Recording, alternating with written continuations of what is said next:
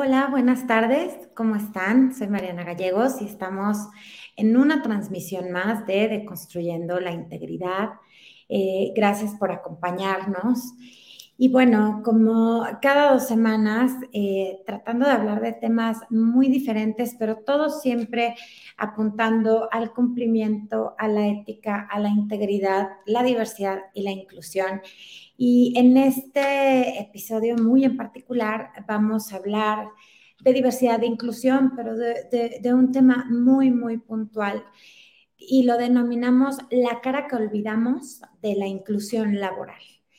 Y, lo que buscamos en esta ocasión es conocer y sensibilizarnos de, la importancia del crecimiento del segmento de las personas mayores de 60 años, de los adultos mayores, y sus necesidades y la inclusión del mercado, y, perdón, más bien la, la necesidad del mercado laboral de incluirlos a ellos en nuestras filas, en nuestras empresas y trabajando con nosotros. Y para ello tenemos el día de hoy súper invitado eh, de lujo, Juan Manuel Bernal Santoyo. ¿Cómo estás, Juan? ¿Cómo estás, Mariana? Muchas gracias por la invitación. No, gracias a ti por acompañarnos. ¿Desde cuándo tenía muchas ganas de hacer este, este programa? Si me permites, Juan, voy a, contarles un poquito quién eres y hablar un poquito de tu experiencia profesional. Me voy a permitir la lanza para que sepan con quién estamos y ya luego diremos de qué vamos a hablar aquí un poquito hoy. Bueno, Juan Manuel es originario de Tampico, Tamaulipas, hoy radica en Monterrey, Nuevo León. Es ingeniero industrial y de sistemas de, em, del Instituto Tecnológico de Estudios Superiores de Monterrey, del TEC. Eh, no voy a decir la generación, no, no es cierto, sí, a mucho orgullo, del 81. Eh, con, mención honorífica, eso lo recuerdo muy bien, diplomado en estrategias de administración e innovación de pymes por la UDEM en noviembre de 2012. Actualmente, eh, Juan Manuel es responsable de las políticas públicas y programas de inclusión laboral de las personas adultas mayores en el Instituto Estatal de las Personas Adultas Mayores en Nuevo León. Eh, en su experiencia en el sector público y privado, bueno, tiene experiencia en el sector público y privado, estatal y municipal como en las organizaciones de la sociedad civil, en temas de tecnología de la información y comunicación, así como en proyectos de eh, proyectos sociales sustentables. También, eh, bueno, eso en Eural, comunicaciones, ha estado en Alestra, centros de contacto, prevención al delito de la Secretaría de Seguridad Pública del Estado y DIF de San Pedro. Es fundador también de la Fundación Hogar Futuro AC, consejero de autismo ABP y consejero del Club de Niños y Niñas de Nuevo León ABP. Entonces, como verán, bueno, honradísimos de tener a Juan Manuel, una larguísima trayectoria, como bien ya lo dijimos, en el sector privado, en el público y con una fuerte, fuerte, un fuerte llamado a siempre ayudar, a estar en, labor social, eh, apoyando muchísimos, este, muchísimos temas muy diversos eh, en, grupos más vulnerables, pero hoy en particular, eh, independientemente de la posición y el cargo que, tiene hoy, bueno, que, el que tiene hoy Juan Manuel, todas las opiniones que emita aquí son personales, propias y no representan eh, el instituto o bueno, la institución para la cual colabora.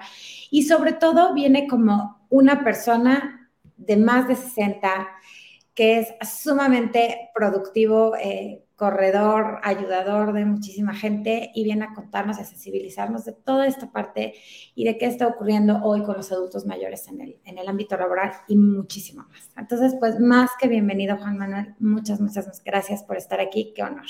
No, gracias a ti y pues un saludo a toda la, a, tu audiencia, en especial que tienen un, un segmento muy específico que es la parte empresarial y donde no necesariamente eh, les interesa, les importa el tema de inclusión. Y yo quisiera aquí darles un pequeño giro para que no, no, dejen fuera una parte tan importante como son las personas adultas mayores. Adelante, Mariana.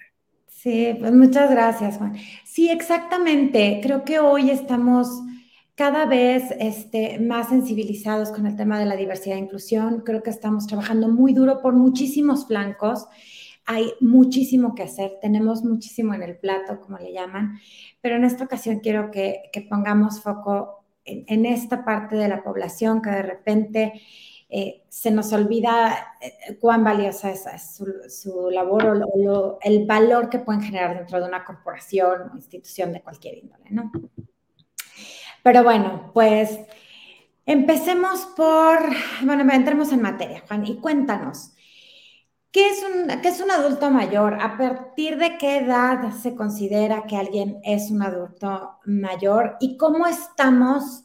¿Cómo está ese segmento? ¿Va creciendo? ¿No? ¿Cómo está la tasa de natalidad? ¿Cómo estamos hoy en, ese, en, ese tema?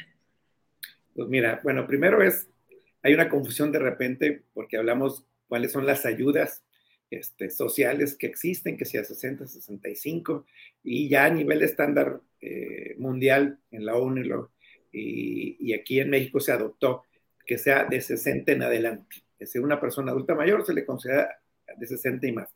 Algunas ayudas aquí federales es a partir de los 65, antes era 68, y, este, y bueno, también sabemos que los planes de jubilación son alrededor de, son después de los 60, pero normalmente son entre 63 y 65 años. Entonces, vamos a decir que hoy pues, vamos a hablar de todos los que tenemos más de 60 años.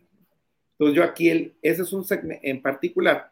Eh, México es un país todavía considerado como un país joven si lo comparamos con países asiáticos o, los, países europeos, donde su, su, mezcla poblacional es muy diferente a la de México. Pero, como dice uno, y como siempre lo platico, en la parte de la pandemia creo que eh, si hubiéramos aprovechado todo lo que se aprendió previo a que llegara la pandemia aquí en México, pues nos hubiera ido todavía un poco mejor. Al menos creo que nos previno se quitaron algunos mitos y realidades de lo que era la pandemia cuando llegó. Entonces, se pudieron tomar algunas necesidades, pero creo que pudimos haber aprendido y anticipado más lo que iba a pasar en México, eh, principalmente como lo vimos que tuvo un impacto muy fuerte en Estados Unidos, si se acuerdan. Entonces, lo mismo veo así yo, que si ya estamos viendo lo que está sucediendo, qué es lo que están haciendo las empresas europeas, las instituciones públicas y privadas, asociaciones civiles, y cómo la población ya se empieza a adaptar y verse eh, con una población, pues ahora sí como dice uno, casi la mitad es persona adulta mayor, entre comillas. Y pues bueno, son tres las variables que, que, tienen un impacto en, en, la población. Uno es la tasa de natalidad, y en México, pues cada día se reduce más, obvio, sigue siendo más alta que la que hay en Europa. Eh, la tasa de, de mortandad sigue bajando, por lo tanto nuestra esperanza de vida aumenta. Adicionalmente, algo que ha, eh, algo que ha ayudado a, a, reducir el impacto en la población, en la parte poblacional, es la migración. Tenemos mucha migración de paso y de, de diferentes partes de, de, Sudamérica, que algunos se quedan, algunos pasan, algunos regresan, pero son familias completas con todo y niños. Entonces, si eso no sucediera, posiblemente la población este, toda un, ahí sería un poco más, eh, eh, vamos a decir, más madura, pero bueno, eso nos está ayudando.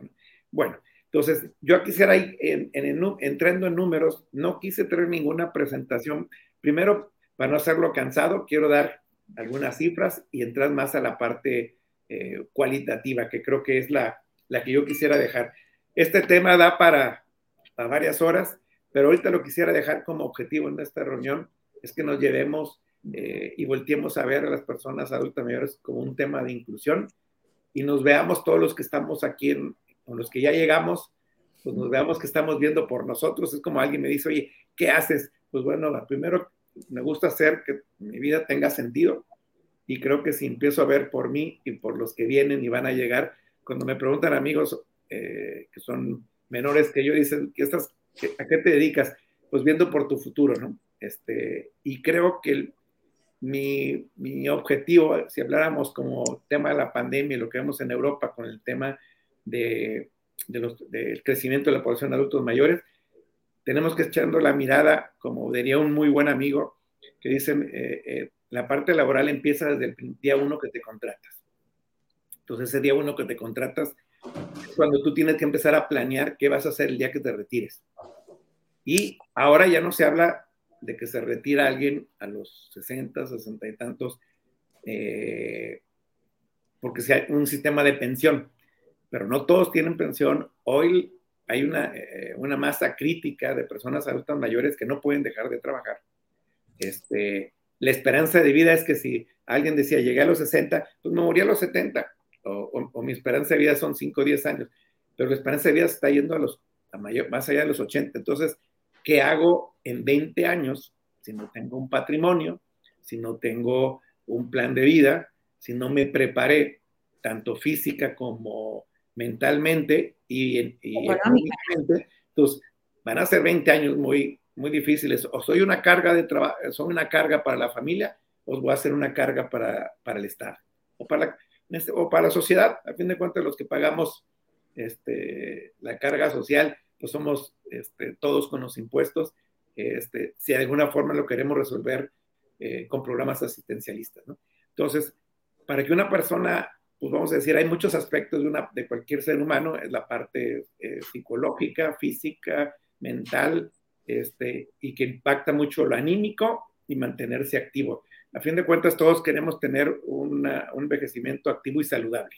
O sea, ¿Cómo llegar con calidad de vida a esta edad y no de alguna forma con, con problemas que dices, pues ya no, ni, ni, ni para disfrutar, por ejemplo.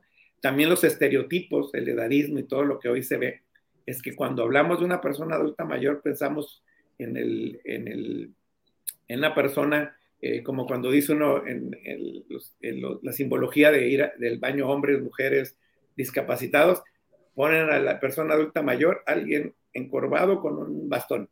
Bastón. Uh -huh. Ya la persona adulta mayor es de 60 y creo que muchos de los que pudieron estar aquí en esta reunión o de los que en futuro van a cumplir 60, creo que nos falta mucho para vernos con un bastón y encorvados. ¿no? Entonces, sí. entrada, este, la, eh, el llegar a eh, con una calidad de vida me permite muchas cosas, pero el factor que yo creo, considero que, que es el económico.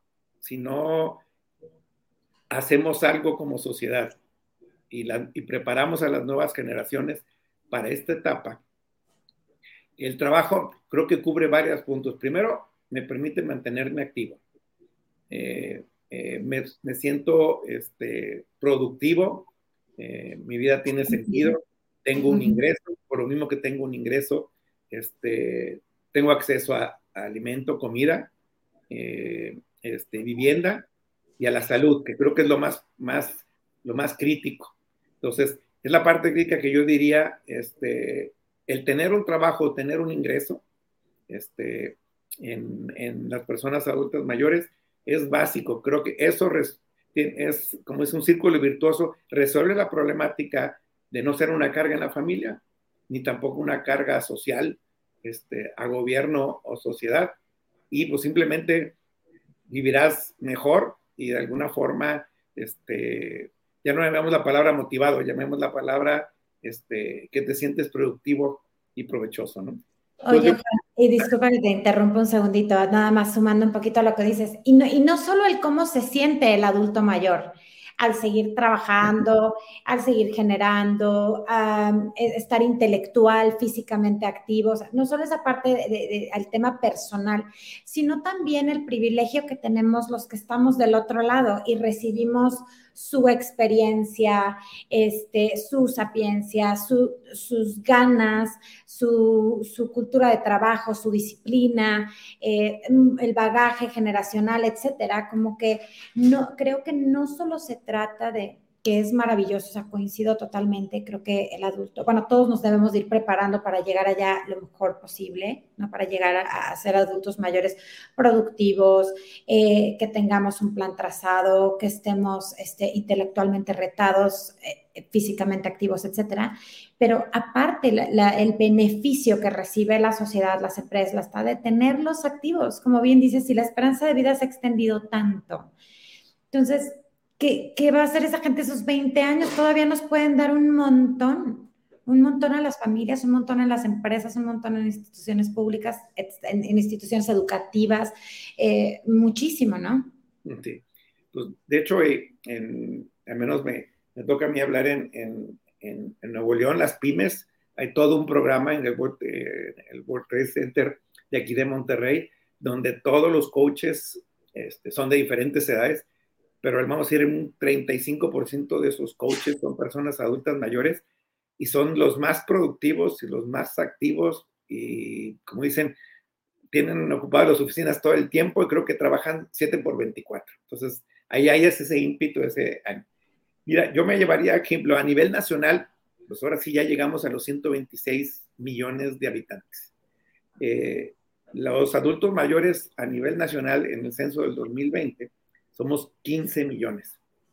Somos un chorro. Que, este, las personas, eh, vamos a decir, que están entre 60 y 69, que vamos a decir la probabilidad que estén eh, física y mentalmente y eh, no digo con la experiencia para cubrir todos los perfiles, pues son más del 56%, que serían 8 millones, 8 millones y medio son los que están entre 60 y 60. Por eso digo que la población adulta mayor en México es joven todavía y que podemos hacer algo por ella y antes de que se haga envejezca, aprovecharla y de alguna forma mantenerla activa, ¿no? Entonces, pero las personas, pero solamente el 28.6% de los adultos mayores a nivel nacional están eh, económicamente activos. O sea, solamente 4 millones 300 están activos. Si estamos hablando que 8 millones y medio son de 60 a 69, pues realmente ni no estamos ni alcanzando ni la mitad de los, eh, vamos a decir, ni la mitad de los eh, personas de 60 a 69. Y no necesariamente las personas activas que se reportan en el INEGI no nomás son de 60 a 69, son de 60 a 80. Entonces queremos decir es Ahí hay otra parte grande, hay una gran parte de la población que no está activo y está siendo de alguna forma eh, apoyado por la familia o apoyado por el, por el gobierno. Y otro tema que me llevo es que los que sí están activos después de la pandemia en, en 2020, el 97% se mantiene activo, o sea, no, no, no se perdió nada. Esos que estaban activos se reactivaron y no han dejado de trabajar, ¿no? Esas son muy buenas noticias. Ahora, el 37% de los adultos mayores están en trabajos subordinados y remunerados. Solamente el 40, por, casi el 40% de ese 28 eh, tiene un, ingreso remunerado subordinado formal, ¿no? Y el 50% trabaja por, su, por cuenta propia, o sea, tiene un negocio, emprendió algo, este, es empleador este, o emplea gente este, y de alguna forma es, pues, yo diría que pues, realmente es poco lo que todavía en la planta, planta laboral estamos este, aprovechando los adultos mayores, se están autoempleando. También el 16.7% este, eh, se encuentran ocupados, en eh, que están ocupados, tienen seguridad social, solamente el 16. O sea, ese es un gran tema a mayor edad, obvio, tus servicios, este, pudiéramos requerirlo, y más si, si de alguna forma este, no te has mantenido activo, pues más son los servicios de salud que tú requieres. Pero lo que quiero comentar es que aquí es, no todos los que trabajan tienen acceso a, la seguridad social, que es primordial. Y la seguridad social privada, llame seguro gastos médicos mayores o algo, está inalcanzable. Ahora, el 56% de los adultos mayores está en el sector terciario, que es el sector del servicio. Hablo de restaurantes, comercios, autoservicios. Y en el secundario, que es el de transformación, está solamente el 18% y el 26% todavía está en, temas primarios como es el sector agrícola. Entonces, todavía, aún así que se ha urbanizado, ya hablemos que, que entre el comercio y lo agrario, este, son más del, del 70%. Realmente es poco lo que la industria está empleando a adultos eh, mayores, ¿no? Y, y, si me voy al el, el, salario mínimo promedio por mes de adulto mayor son 1.058 pesos. Por mes. Por mes. Oh. No, no, pagas ni el metro. en el lugar que haya metro, ¿no? Menos para alimentarte, ¿no? Entonces, el, en, otros, en, este otro, otro punto interesante es la jornada laboral. Muchos dicen que el adulto mayor no puede trabajar muchas horas. solamente el 36% está en 15 horas. Se dice que no necesariamente, no él porque no quiera, simplemente es lo que, lo que encontró en horas eh, que puede ser para trabajar en, el, en la semana. Este, el 23% está entre 15 y 39 y 19.8 trabaja hasta más de 40 horas. Lo que quiere decir que el 78% casi está en un horario de 8 horas a la semana, eh, por día, o sea, más de 40 horas a la semana. O sea, el mito de que un adulto mayor no puede trabajar más horas, con necesidad, tienen la energía y lo pueden hacer. Eh, el 76% de la población ocupada se encuentra trabajando en el sector informal. O sea, ahí el problema de la seguridad social, ahí el problema eh, de las pocas horas, que pues variantes, dejo de tener trabajo aquí, me brinco a otro lado, se acaba aquí, lo busco. Entonces, aquí, eh, aquí un punto que yo comentaría es, en su momento fue muy buena iniciativa cuando los autoservicios hablaban del gran tema en la pandemia de los eh, empacadores como una gran solución. Cuando en ese fondo los empacadores vivían de las propinas, no tenían una prestación, no tenían un servicio social, pero de alguna forma creo que fue una buena iniciativa para rescatarlo pero creo que ese no es la, lo que tenemos que buscar es que tengan adultos mayores que tengan prestaciones, un ingreso fijo y lo que más busca una persona en esta vida laboral es seguridad, seguridad eh, económica o seguridad laboral. claro. Y, en, y, en, y ese, esta parte informal, si el otro tiene un 16 solamente a total tiene seguridad social, esta parte informal solamente el 6. O sea, a fin de cuentas, no tienen ni la pública, que es un poquito ya lo más, lo más crítico. Y yo pondría también otro, otra cifra, el 49% que no son económicamente activos, o sea, los que no están en ese 26. Dicen, pues bueno, el 28.6 está, digo, el 49. tanto está en quehaceres domésticos. Yo diría que está como disfrazado.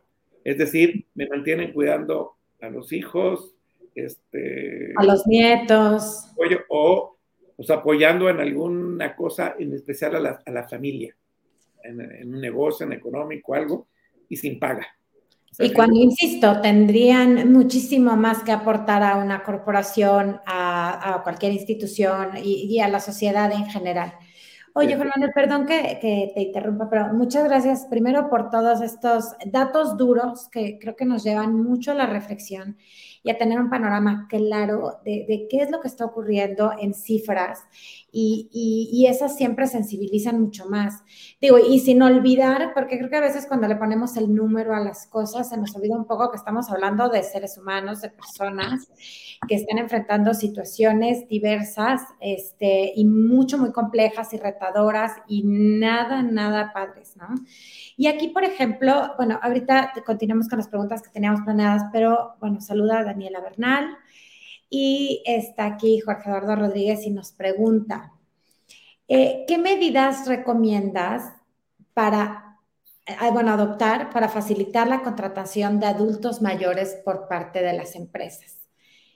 ¿Qué, ¿Qué, crees que tengan que ponerse a hacer las empresas? Mira, yo he tenido la oportunidad a título personal de tocar puertas este, simplemente poniendo un poquito, eh, llevando los beneficios que un adulto mayor puede aportar. Voy a poner un ejemplo. Ya que la, el sector eh, de servicios, turismo y, comercio este, es el que más contrata adultos mayores por su naturaleza, que son los restaurantes, este, hotelería, agencias de viaje y todo. Entonces, cuando dices, bueno, necesitamos en, en sobre todo un, como dice, eh, un, un, ¿cómo llamaré la palabra? No lo quiero traducir porque siempre hay que tener cuidado porque usamos al abuelito, usamos, creo que la, la palabra correcta es personas mayores, este, usando eh, el, la definición correcta, porque ya cuando hablamos de personas adultas mayores suena ya así como que ya le estamos poniendo el adjetivo. Entonces, personas mayores, que son mayores de 60, tienen primero los que alguna vez fueron jubilados, ellos tienen igual las hay empresas de buen tamaño que no lo tienen claro y suponen que como ya está jubilado o, pensionado, no puede trabajar, ¿no? bajo las dos leyes, del 73 y del 90 y de alguna forma. En, en la del 73, si está en la empresa que se jubila o se retira, tiene que esperarse seis meses. A partir de esos, después de esos seis meses, se puede contratar en cualquier empresa, más no en la que se retiró, que eso es un punto importante. Y en la del noventa y tantos, tú puedes seguir trabajando sin esperar los seis meses. A lo que quiero decir es, no me afecta mi pensión, no tiene un impacto, recibo esa pensión, más aparte cualquier trabajo que yo tome o adquiera es un adicional. O sea, eh, hay una, es un primer beneficio para las empresas, porque no todos los adultos mayores van a requerir un ingreso eh, extraordinario. Segundo, una persona adulta mayor, eh, como busca el, el trabajo, este, también en, el, en, ese sentido ellos pueden trabajar por hora, por proyecto, por temporada, este, de forma parcial. O sea, de alguna, hay más adaptación Normalmente alguien cuando ya fuera de casi todas las generaciones buscan un trabajo, miden su ingreso al mes por una jornada de ocho horas, de lunes a viernes, lunes a sábado. Eso es su forma de decir, me contrato por tanto. Entonces, no siempre las empresas, empresas pueden contratar a una persona a tiempo completo, o a veces pudieran usar una persona a tiempo completo y pudieran tener a tres adultos mayores trabajando con el mismo sueldo de alguna forma ellos no requieren en la totalidad de horas, pero pueden servir para cubrir los picos. Es decir, oye, no lo necesito todos el lunes, ni el martes, ni el miércoles, los necesito de miércoles a sábado. Ah, pues puedes tener tres, un ejemplo, tres adultos mayores con la experiencia que tú necesitas trabajando miércoles a sábado. Sí, o como consejeros de un proyecto, este, a fin de cuentas, y, lo platicábamos tú y yo en, en, preparación a la charla, ¿no? Es este ponernos creativos, este innovar y educarnos. Educarnos, lo que estás compartiendo ahorita es muy relevante y siempre aquí hablamos, bueno, y, y es a lo que le apostamos mucho en este tipo de espacios, ¿no? A la educación. Y, y el creer e, ese mito o, o la creencia que tiene alguien de, no, es que ya está jubilado, ya no lo puedes emplear o yo ya estoy jubilado, yo ya no me puedo emplear, ya, ya no puedo tener un, empleo remunerado, ¿no? Por, efectos del seguro social y de las leyes y demás. Y entonces darnos cuenta que no es así, es este, y, buscar esos espacios, esa creatividad, cuidar desde, abonando un poco desde la perspectiva del compliance o como llevándolo un poco para, para allá, o, mi cabecita de, abogado. Eh, muy importante, eh, Jorge Eduardo, yendo también creo que a lo que nos preguntas es generar políticas, procedimientos al interior de las corporaciones, de no discriminación, eh, planes de acción en ese sentido, incluirlos en, la planeación estratégica de las corporaciones, ver qué exacto, como decía Juan Manuel, esos picos que puede llegar a ver, esos proyectos muy relevantes de la corporación y qué mejor que tener un consejero, manos, etcétera, de alguien con toda la experiencia, ¿no? Alguien que tenga mucha, mucha experiencia en el tema de que se trate, que en este caso podría ser una persona mayor, para no decirle adulto mayor. Y yo ahí para, con Jorge Eduardo y, más de uno que por ahí ya ha saludado, que me ha escuchado en otras, que en otro, en otras otros objetivos de la plática, yo me llevaría una respuesta concreta. El sector que más los contrato ahorita, que es el sector de turismo, servicio y comercio, un gran tema que ellos tienen es la rotación de personal. Les cuesta, con, algunos que hemos hecho contacto y hemos convencido, me ha tocado que empresa que toco, empresa que platico, se convence. O sea, se les abre los ojos. Simplemente hay una inercia que, que no se lo habían cuestionado, o sea, de entrada. Nadie tiene un plan para tener, mantener adultos mayores, ni menos un plan para contratar adultos mayores. Creo que la regla número uno para áreas de selección y, reclutamiento y selección, estás buscando el perfil y la experiencia.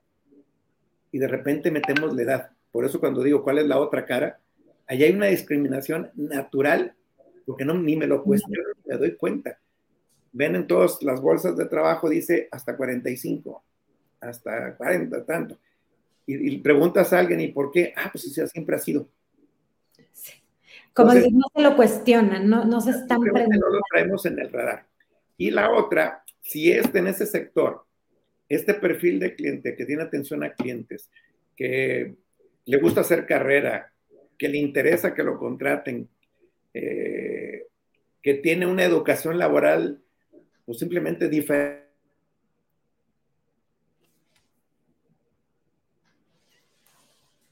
Hoy estamos perdiendo un poquito aquí. A Juan Manuel. Ahí ya estás. Ya. Ya, perfecto. Ya. y, oye, y, cómo se llama? Eso quiere decir que, que hay muchos este, en, en, el, en la conferencia. ¿No es cierto? Entonces, este, no, aquí a lo que comento es, si ves número a, las empresas para convencer, es simplemente la parte de, tiene un impacto directo a que vas a, a, cubrir tus vacantes que nunca cubres y te va a reducir la rotación que tiene un costo altísimo. Normalmente tiene un mes, dos meses de, de, costo del sueldo que lo vas a contratar cada vez que una persona se te va, porque la entrenas y lo pones en adelante. Adelante. Sí, exacto. Oye, pues voy a aprovechar rapidísimo esta pequeña pausa para leer los comentarios, porque como bien decías, hay comentarios este, aquí. Felicidades por llamar la atención ante la situación. Definitivamente creo que no, no estamos suficientemente atentos a esto, que es un tema tremendamente relevante. Luego Alejandro de la Concha dice muchas felicidades por tocar un tema tan sensible en nuestro país y en el que se debe tener más atención, pues estamos siendo un país de adultos mayores. Gracias, Alejandro. Miguel Simón, buenas tardes. Muchas gracias, que, con mucha regularidad te vemos por acá. Muchas gracias. Eh, aquí dice Miguel Simón, les comparto mi caso, soy auditor interno en una empresa, tengo 66 años, pero por motivos de salud de mi esposa me tengo que jubilar. Me voy a dedicar a fomentar el deporte en jóvenes de mi comunidad para que sean hombres de bien. Muchas gracias. Felicidades, Simón, qué lindo comentario. Muchas gracias. Sí, es que hay, hay mucho que Y ahí déjeme comentarle a Simón algo, Simón, eh, para que seas un, un embajador. Por ejemplo, yo ahorita se me ocurren dos puestos típicos hay empresas de muy alto nivel, líderes en el mercado, que están contratando gerentes de, seguridad e higiene, se llamaba antes, no sé cómo le llaman ahora en algunas empresas. No, sigue siendo EHS, EHS. Y el perfil perfecto es alguien, tiene experiencia y toma en serio el puesto. Eso porque a fin de cuentas no es que no pase nada. Posiblemente nos dé pena que hay que ponerse el casco, el lente y lo que tú quieras y camina por la rayita amarilla y un exigente y alguien diría, ¿para qué? Qué ridículo. No, lo que pasa es que cada vez que no haces eso, el riesgo de que una vida se pierda o hay un accidente es altísimo. Y si algo a las empresas les impacta, los accidentes de trabajo. Entonces, están, están viendo que ese mercado o ese puesto, la persona idónea es una persona adulta mayor con la experiencia que tiene. Y adicionalmente lo que comenta Simón es la parte, los auditores son por hora, por día, por semanas, este, no tienen un lugar eh, fijo, tienen la experiencia de haber conocido mil empresas, se la saben al derecho y al revés. Entonces, eso, la parte de auditoría no se aprende de la noche a la mañana. La, la, mitad de los auditores aprenden en la práctica, la otra mitad es lo que aprendieron en la escuela o lo que van poniendo de actualización. Pero la, la auditoría en sí es mucho la, la, parte de experiencia para encontrar y poder dar recomendaciones. Entonces, yo creo que esa es otra chamba perfecta para alguien que si tiene la capacidad puede seguir siendo auditor a los 70 y a los 80. Sí, claro, sobre todo esa sensibilidad y esa intuición que, que solo se desarrolla con el tiempo. rapidísimo, antes de pasar a la, a la, siguiente pregunta, Juan, fíjate que en mi profesión, eh, yo soy abogado de profesión, e, es de las cosas que siempre he dicho que, que me enorgullece mucho y me gusta mucho ver en, en, mi, en mi carrera, que, sigue siendo un ámbito en el que se valora muchísimo la experiencia y la edad. Entonces tenemos las famosas vacas sagradas, gente de toda la experiencia del mundo, de años en el medio del derecho, del litigio, de la consultoría, etcétera, y que es gente mayor, pero con una experiencia maravillosa y todo, y que, que, por más que queramos, los que tenemos menos tiempo en esto, no, no, como bien dices, no se adquiere de, un, de la noche a la mañana, de un día para otro, es sumamente valioso y eso es lo que tienen que empezarlo a ver como un, como un activo, como un asset. Yo creo que es un cambio de, de, forma de pensar, ¿no? Oye, el, el, nivel más alto de capacidad intelectual se alcanza a los 70 años. no es que vaya de bajada después de los 50, 60 se llega al máximo y posiblemente empieza a bajar después de los 70. Ese es un punto. Entonces, hay un 300% más de, de, capacidad intelectual. Y en esa edad también se ocupan los dos hemisferios del cerebro que permite tener un cerebro más plástico para la toma de decisiones. Eso es algo que... y ya no hablamos de, madurez, de inteligencia emocional, de, haber aprendido ya que es más relevante en la vida y que no, y demás cosas, ¿no? Oye, Juan, y a ver, dime algo. Bueno, estamos en un mundo hoy en el que activamente se está hablando una y otra vez de inclusión, de igualdad, de discriminación y, y, bueno, te podría decir como que está de moda, ¿no? E, e, incluso en el, en el lenguaje, no, no me gusta llamarle como de moda, pero bueno, lo, lo, vemos incluso en el lenguaje y demás, que yo soy un poco detractora de esa corriente, pero esa es otra historia. Eh, pero, pero en, en realidad de, pronto ya lo empezamos a ver en políticas internas, por lo menos de las empresas, en ley blanda, en leyes, en legislación ya, de, los estados de, en, leyes ya en duras, como les llamamos en compliance. Pero en tu experiencia ya como persona mayor, independientemente de todo esto que hoy vemos, ya en la práctica, en la vida, en el día a día, a ti como persona mayor, cuál, ¿Cuál ha sido tu experiencia y en lo particular en la inclusión laboral? ¿Tú qué nos puedes contar? O sea, ¿cómo ha sido para ti? ¿Cómo, cómo lo has vivido? Bueno, bueno, primero uno, este, yo empecé por, una vez que, me, que salí de la, del medio empresarial, este, hice esfuerzo por hacerlo por, por mi cuenta. Pues como por tu cuenta implica actualizarte, implica hacer muchos trabajos que no hacías antes posiblemente como empleado este, eh, te das cuenta que tu capacidad dentro de una empresa allá afuera es mucho más rentable. O sea, esa experiencia y ese conocimiento que tienes dentro de la empresa, si la pones a práctica allá afuera, tiene mucho más valor. Obvio, hay que prepararse para poderla vender y hacer. Pero creo que es un tema que en mi experiencia vas contracorriente, porque la edad, te la edad de alguna forma para muchos es, ya no estás considerado este, vamos a decir, yo hablo de, de que abro un punto, o sea, tú busca a alguien que, que, no tiene trabajo después de haber sido empleado, primero pasa por un shock emocional, psicológico, porque la noche a la mañana sabe ser solamente empleado, cuando son empleados, pero el que todavía tuvo un negocio y arrancas un negocio, tiene otras bondades, pero tienes que hacer también otros skills o de alguna forma otras habilidades que tienes que, te tienes que actualizar.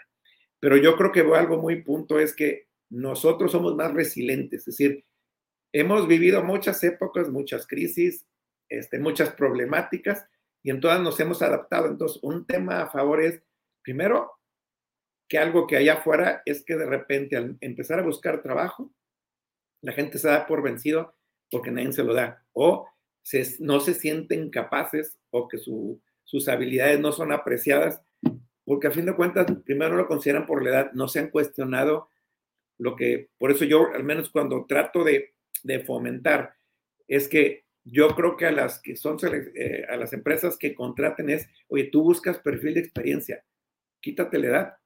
Ahora, ya hay una ley en el Senado, este, a punto de aprobarse, que no existe límite de edad para trabajar. Nadie te puede imponer que porque tienes 55, porque tienes 60, no te pueden contratar si cubres con el perfil y la experiencia.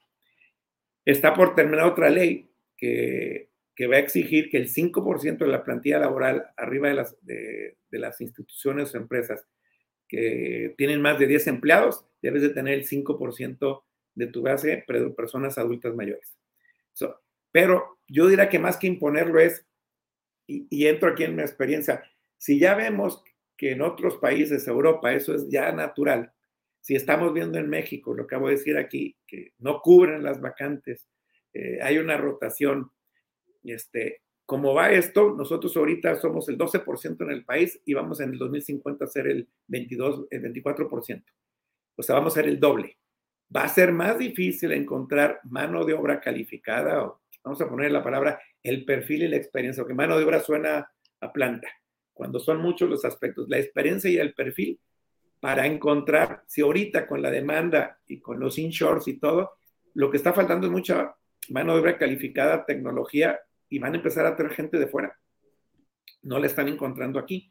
Entonces, en el caso de las personas adultas mayores van a ser la solución para que en el futuro realmente es un segmento que si innovas, como comentábamos al inicio, pues la cosa es cómo empiezo a trabajar como empresa institución, a considerar a este segmento, a cambiar mis políticas de ver qué necesito de proyectos, de horarios, o sea, una disrupción general dentro de la empresa para no es no son trabajos de 9 a 5 o de 7 a 3, de lunes a sábado. ya vimos lo que pasó con el tema de trabajo remoto. O sea, creo que hay mucho que se puede hacer en, la, en el juego presupuestal del tema de capital humano, cómo lo administras y lo mejoras. Y si incluyes al adulto mayor y te cubre ciertas cosas, no necesariamente el adulto mayor es caro. Depende cómo lo usas y cómo lo manejas. O sea, a fin de cuentas es lo que estás buscando es, es como dice alguien, oye, vino a solucionarme algo y me lo dijo en tres minutos. Yo también ya lo hubiera sabido, así nada más que el que yo te lo haya dicho cuesta. O sea, e, esa es la toma de decisión. Entonces, yo en ejemplo, en Europa, que a mí me anima y, me he mantenido activo, eh, gracias a Dios, pero afuera veo a mucha gente que no se la cree o ya se cansó de buscar. En Europa hay un, en, en Price eh, Waterhouse and Cooper, tiene un índice de, de, oro, ¿no? Que es la forma de medir los países que más, o sea, que tiene un impacto importante la gente de 55 más en su Producto Interno Bruto. El número uno en el mundo es Suiza. El número dos, Nueva Zelanda. Y en el caso de Nueva Zelanda, eh, las personas eh, de 55 y más tienen un impacto importantísimo de los 3.5 trillones de dólares este, que tienen de PIB a largo plazo. Es decir, la forma en que Europa se está haciendo rentable con el, el capital humano que tiene es empezando a tener en sus filas un alto volumen de personas adultas mayores que aparte que dejan de ser una carga en familia y generan un Producto Interno Bruto, cubre y genera la riqueza necesaria para el país. Un tercero es Israel, y pues no quiero decir Turquía, México, este, entre otros, en vez de subir, vamos a la baja. Llegamos a estar en los primeros 10, ahora estamos arriba de los 20, y, y países como son Suiza, Israel, Nueva Zelanda, que son innovadores en muchos aspectos y no son viejos como en Europa, están tomando acciones. Entonces, creo que ahí tenemos un reto innovador. Yo como adulto mayor me las he ingeniado, pero no ha sido fácil. Claro, es eso, es, es, como bien dices, es un desafío y como en otra charla que daba en estos días, les decía, es que es desafiante, es retador, pero no es imposible es, un tema, como bien dices también, totalmente innovador y sobre todo en México que culturalmente me parece, no sé tú qué piensas, Juan Manuel, pero bueno, creo que estarás de acuerdo conmigo porque en lo personal para ti ha sido retador y todas las experiencias que te ha compartido otras personas ya en tu desarrollo profesional de estos últimos años. Este, pero en México culturalmente a veces somos una, una sociedad un poco tendiente a la discriminación, al clasismo, al edadismo y, demás, y más estas, estas nuevas generaciones que de pronto, claro, traen una energía maravillosa, traen este, una, creatividad, un ingenio, una garra tremenda. Y, y, claro, sí, sí está maravillosa esa parte, pero las empresas creo que tenemos que voltear a ver a, a esa experiencia, a ese sector de la población que todavía tiene muchísimo para dar, muchísimo y, que deberíamos valorarlo y como bien dices, eh, trazar nuevos caminos, nuevas rutas y sorprendernos de, qué cosas podemos lograr dejando entrar a los mayores en, nuestras filas, ¿no? Yo nomás dejaría un impacto para contestar, digo, ayudar mucho a, a la conciencia es, ya sabemos que se va a duplicar las personas de 60 y más en el 2050. Si el 70% de las personas mayores de 55 este, estuvieran de alguna forma participando laboralmente, eh, el, se incrementaría en 52 mil millones de dólares a largo plazo el PIB en México. O sea, allá hay una población que pudiera estar produciendo y no lo estamos aprovechando, con sus características, sus fortalezas, sus beneficios. Y yo, deja, yo vería aquí que es, el gran tema es un cambio de cultura, es un poquito desde, desde el fondo de todos nosotros como sociedad, como empresa, Y el otro que yo sumaría así como aparte es la solución no está o puros jóvenes o puros adultos. La riqueza está en que sean un, equipos intergeneracionales. Hoy en día tenemos cinco generaciones trabajando al mismo tiempo en conjunto. Pero aquí en el, el punto es tus cifras muy interesantes donde el, se comenta que la productividad incrementa en producto en, vamos a decir, en grupos, este, vamos a decir, este, intergeneracionales o, o diversos de, de, entrada, simplemente porque cada uno aporta cosas diferentes, ¿no? Y el, el, las decisiones tomadas y ejecutadas en equipos diversos, o sea, donde están todas las generaciones, incluyendo adultos, millennials y, y de todos, un 60% de mejores resultados según Forbes. O sea, lo que voy es, la solución no está uno a otros, sino juntos van a dar una mezcla, no va a dar uno más uno, son dos, puede dar tres. Entonces yo creo que todos tienen algo que aportar este, y mutuamente se pueden enseñar y mutuamente pueden aportarse. Sí, muchísimo, por supuesto. Leo aquí un comentario de Adriana Barona. Dice, qué importante tocar este tema tan actual, sensibilizar a los empresarios y dar oportunidades a personas valiosas con mucha experiencia. Sí, totalmente de acuerdo. Juan, pues ya estamos, para variar, se va volando el tiempo, ya estamos este, sobre el tiempo. Ha sido sumamente enriquecedor escucharte y tanta información, tanto, tantas cifras, tantos datos duros, tantos datos tan relevantes, que insisto, que, que creo que ya estamos aquí poniendo nuestro granito de arena porque sí nos dejan pensando, sí nos concientizan. Y, y, a fin de cuentas, eh, aquí, bueno, hablar de compliance es hablar de, de, innovación, es hablar de integridad, de ética, de inclusión, eh, de diversidad. Y, y, exacto, ese concientizarnos en, en, en cómo lo que decías, rescatando un poco lo último que decías, yo me he encontrado con que los equipos multidisciplinarios, que, últimamente y sobre todo en compliance se trabaja mucho con equipos multidisciplinarios, es sumamente enriquecedor, es padrísimo. Eh, ahora, diversos, claro, claro que pueden sumar muchísimo a las empresas, solo que a veces creo que hay que quitarnos el, es que siempre lo hemos hecho así, como tú decías, pues es que aquí decía que ese puesto siempre ha sido de 20 a 45 años y punto.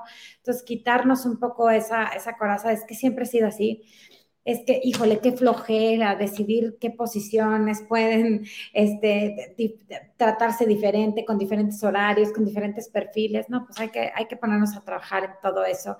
Y eso viene desde, desde las leyes blandas que en se generan en el compliance, ¿no? Que a fin de cuentas se generan en compliance, que son políticas, procedimientos y demás. Y hablando de inclusión, pues dice que el reto es hombres y mujeres, sabemos que está muy de moda que la mujer, la igualdad de género, pero se nos va que la edad es transversal es de todas las edades, tiene un impacto. Entonces yo veo otro punto uh, importante, es que la población es 50-50, hombres y mujeres, pero ya en adulto mayor es 59-41. Predominando quiénes? Más mujeres que hombres, pero sobre todo el problema es que la mujer llega con menos experiencia laboral porque es una parte cultural, llega con menos nivel eh, eh, educativo. Entonces, ¿qué es el reto? Pues si queremos ser de igualdad, con no nomás con hombres o mujeres, sino metiendo también el factor adultos mayores, tenemos un gran reto las personas adultos mayores, mujeres, que muchas veces son los que mantienen la casa, la casa y sacan adelante las familias con trabajos, pues como dices tú, informales, sin prestaciones, eh, sin apoyos y solas en un segmento clase baja para abajo como algo normal y cultural y yo me llevo a, igual, y en el último, para comentario, este, en dos formas que he estado incluido es, uno, lo que dijiste al principio, estamos perdiendo la transferencia del conocimiento, o sea, la experiencia de las personas adultas mayores dentro o fuera de las empresas, no lo estamos dejando en algún lugar. Las empresas pagan dineral, capacitan y todo, y ese, ese activo se les va. Y esa experiencia hay que los clientes no tienen que volver a agarrar, difícilmente se pasa esa información. Entonces, estamos trabajando en un proyecto este, para hacer esa transferencia de conocimiento. Y el otro es, he participado también en una bolsa de trabajo para, exclusivamente para adultos mayores. Ahí es donde hemos tenido un éxito tremendo en la aceptación por parte de las empresas y de los mismos adultos mayores, porque ya tienen una visión de ir viendo que esto es para mí. No ando buscando hojas y hojas y hojas y no encuentro nada para mí, ¿no? Entonces, yo ahí son como que cositas y detalles. Y ahorita nada más hablamos de sensibilizar las bondades de tener un adulto mayor en todos los aspectos, tanto eh, tangibles o intangibles, económicos, eh, de datos duros, pero sobre todo creo que, como lo dijimos al último, eh, no va a haber de otra. Si no hacemos nada y nos adelantamos preventivos, innovamos, este, no vamos a tener a quién contratar. Ay, Juan Manuel, pues muchísimas gracias.